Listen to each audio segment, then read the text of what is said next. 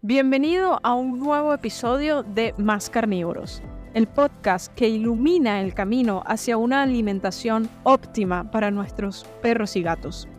En esta segunda temporada exploraremos la cruda realidad detrás de los alimentos balanceados y desafiaremos la creencia común de que son la mejor opción para tus peludos. ¿Estás listo para cuestionar lo que pensabas que sabías? Prepárate para adquirir conocimientos claves que te brindarán las herramientas necesarias para elevar la calidad de vida de tus peludos.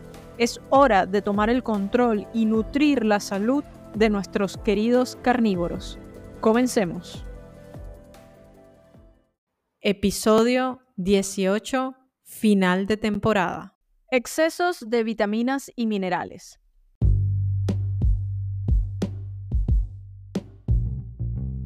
Hemos establecido que los requerimientos de la AFCO y la NRC se basan en lo mínimo indispensable para mantener la vida. En ellos nunca se habla de lo óptimo para la salud de nuestros perros y gatos, así que mientras los balanceados cumplan con los requerimientos establecidos, cuando los hay, estará todo bien para la industria.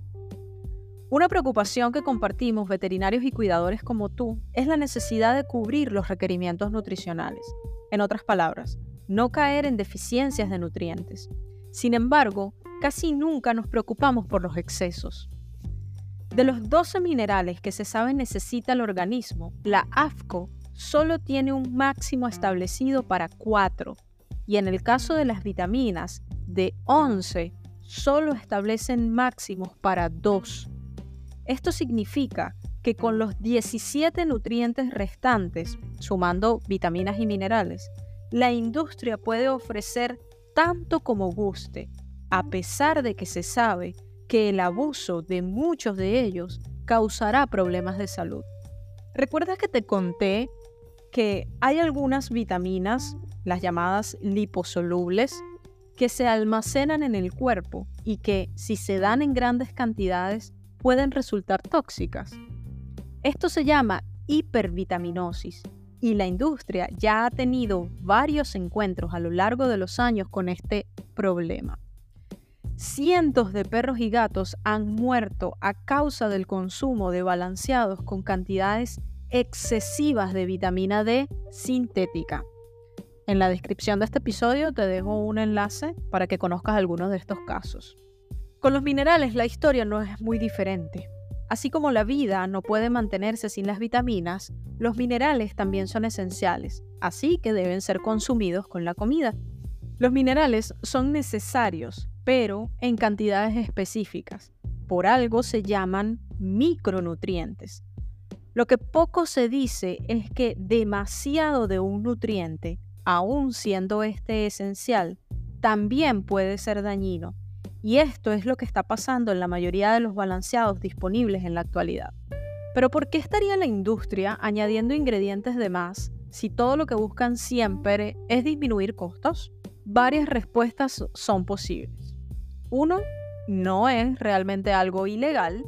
Y número dos, al estar hechos con ingredientes variados y que realmente desconocen su origen, tampoco tienen claro el real contenido de los nutrientes. El objetivo final es que el producto cumpla con los requerimientos mínimos y como los ingredientes provienen de los desechos de la industria humana, su contenido nutricional es muy variado y como tampoco están seguros de cuál es, añaden mucho. Total, no hay máximos establecidos para la mayoría. Pero ¿qué tan malo puede ser añadir minerales en mayor cantidad? Hablemos, por ejemplo, del exceso de calcio. Cuando te conté sobre las harinas de carne o de carne y huesos, supiste que muchos de ellos son realmente restos de huesos de los animales del matadero, por no mencionar todo lo demás.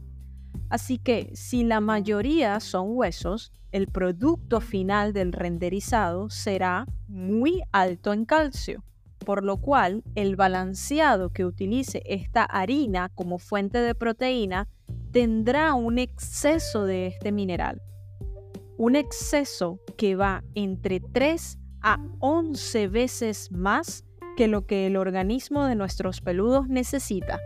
¿Acaso te estoy diciendo que dar más calcio del necesario puede ser malo? Sí. Cuando ofrecemos un exceso de calcio, bien sea procedente en la dieta o como suplemento, este excedente no se absorbe y simplemente se excreta en las heces. El problema es que no se va solo. El excedente de calcio se une en el intestino a otros minerales como el hierro, el cobre y por sobre todo el zinc. Pero no es solo las cantidades lo que importa. El origen de este mineral es más importante aún. Los minerales orgánicos se encuentran presentes en el cuerpo de organismos vivos y debido a que están unidos a proteínas, lo que les confiere la característica orgánica, pueden ser absorbidos más fácilmente, pudiendo así el cuerpo aprovecharlos para cumplir sus funciones. Insisto en que estos son los minerales que están presentes en la comida real. Por otro lado, los minerales inorgánicos, al no estar unidos a una proteína, son más difíciles de absorber, por lo que el cuerpo no tiene real acceso a ellos. Por supuesto, estos son más económicos y son los sumados a los balanceados. Lo anterior significa que los minerales inorgánicos no cumplen realmente con su función, ya que la capacidad del cuerpo para absorberlos está alterada. Así que suplementar con calcio es algo que no se debe realizar, particularmente en peludos alimentados con balanceados, a menos que sea bajo estricta supervisión de un veterinario que conozca de nutrición y usando productos de calidad. Pero obviamente los excesos no se limitan al calcio.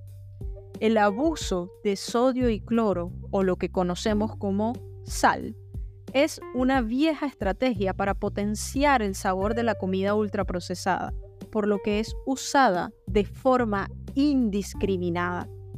En promedio, ocho veces más de lo que un peludo necesita.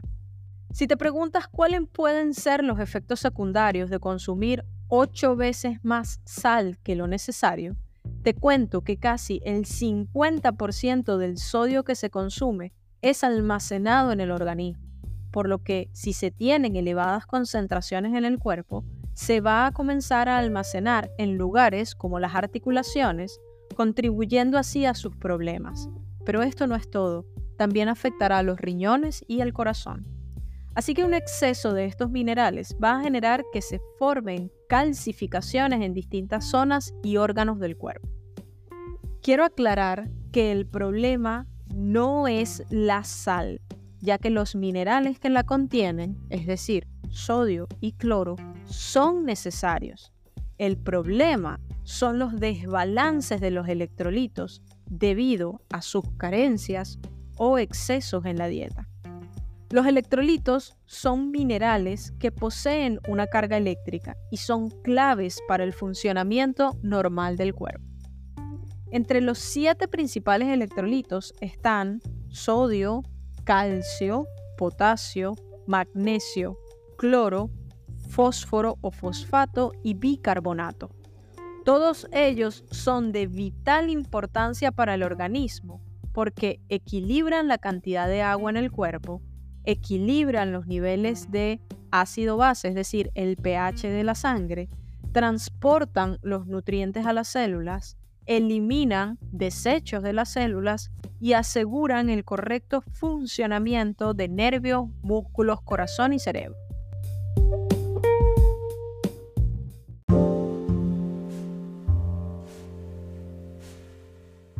Algunos puntos claves. La comida es información. Y si esta información el cuerpo no la puede interpretar porque no la reconoce, por ejemplo, cuando es de origen sintético, no sabrá qué hacer con ella y es el origen de una cascada de problemas. Esto es lo que ocurre, por ejemplo, con las fuentes de vitaminas y minerales que se están ofreciendo, ya que como has visto, no es igual lo sintético a lo natural. ¿Sabías que los problemas gastrointestinales son la segunda causa de muerte en perros después del cáncer? El intestino permeable y la disbiosis, que es la alteración de la microbiota, llevan a una inflamación sistémica crónica que termina deteriorando la vida de los peludos. En el 2008, el Veterinary Pet Insurance, un proveedor de seguros para perros y gatos más grande en Estados Unidos, dio un resumen de las tres principales causas por las que un peludo llega a atención veterinaria, siendo estas, primera, infecciones de oído, dos, problemas de piel, como las alergias y los parches calientes, y tres, problemas digestivos, como las gastritis y las enteritis.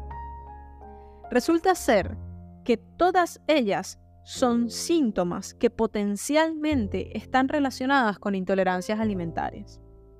Bien lo dijo Hipócrates, la enfermedad comienza en los intestinos. Estoy queriendo decir con esto que las intolerancias alimentarias son la única causa de estos problemas. No, por supuesto que no pero definitivamente son lo primero que hay que descartar, comenzando por el trigo y seguido por el gluten en todas sus formas. Y ya sabes que está presente de una u otra manera también en el maíz y otros cereales.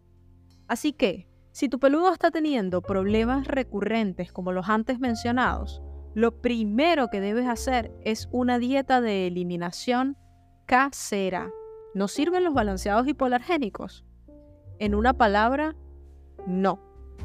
Porque se ha demostrado que los aditivos utilizados en estas comidas favorecen las intolerancias. Esta es la razón por la cual estos balanceados hipoalergénicos solo funcionan para curar el malestar gastrointestinal en perros el 50% de las veces y siempre hay recaídas.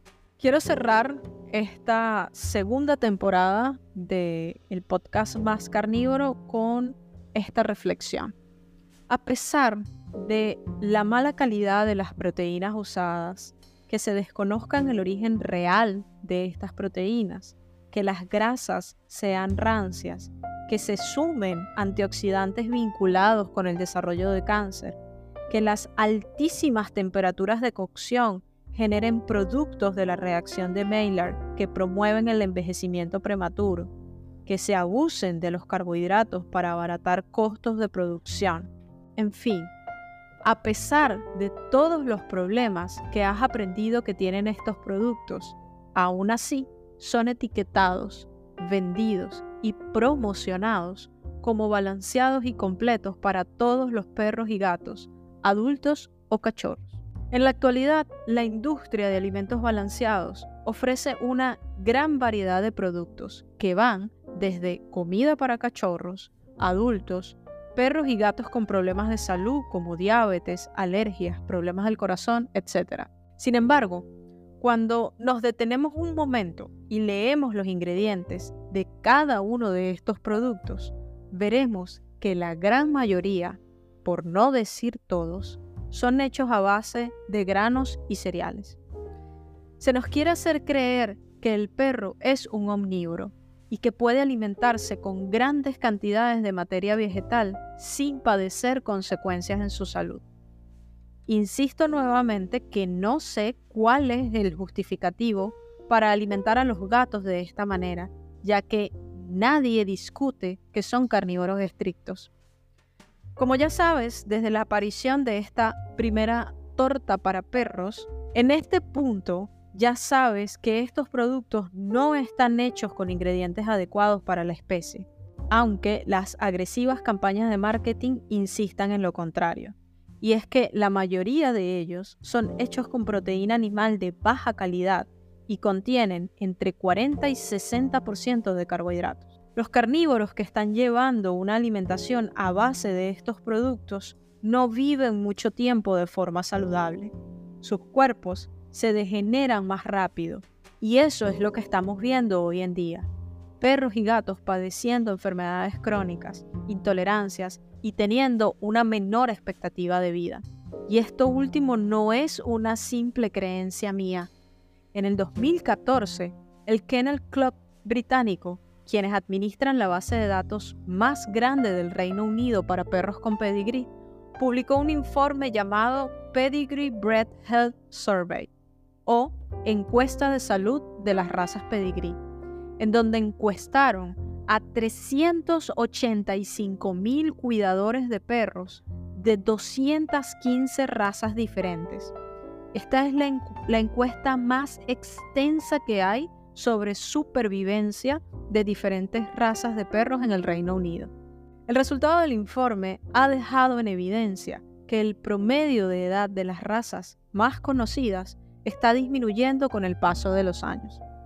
En otras palabras, el promedio de vida de un perro con pedigrí en el Reino Unido en el 2014 era de 10 años, mientras que en el 2004 este promedio era de 11 años y 3 meses. Esto significa que la longevidad de los perros de raza pura de Gran Bretaña ha disminuido un 11% en tan solo una década. Te comparto en la descripción del episodio el enlace para que veas el estudio. En los años 50, el promedio de vida de perros y gatos era 17. Hoy, con suerte, viven 10. ¿A qué se puede deber esta disminución de casi 60% de su expectativa de vida en los últimos 60 años?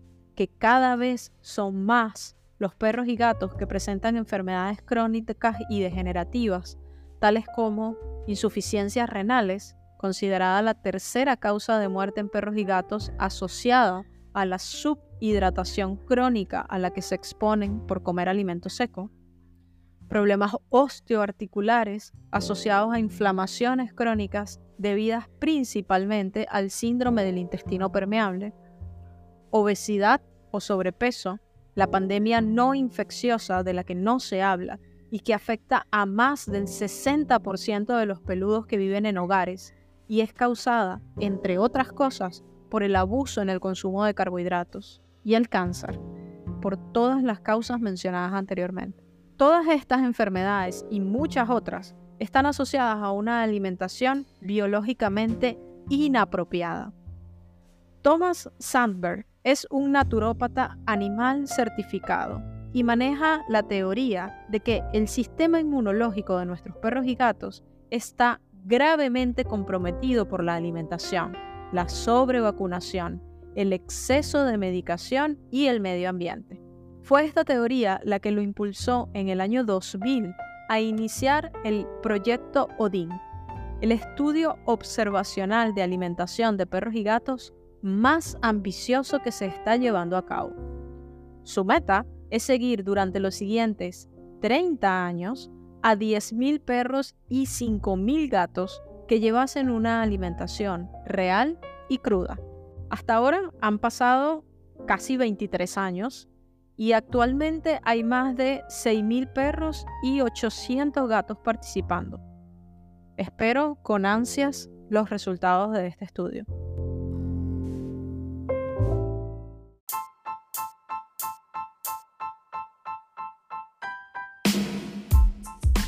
Es posible que llegados a este punto quizás te parezca que el panorama se está viendo muy oscuro.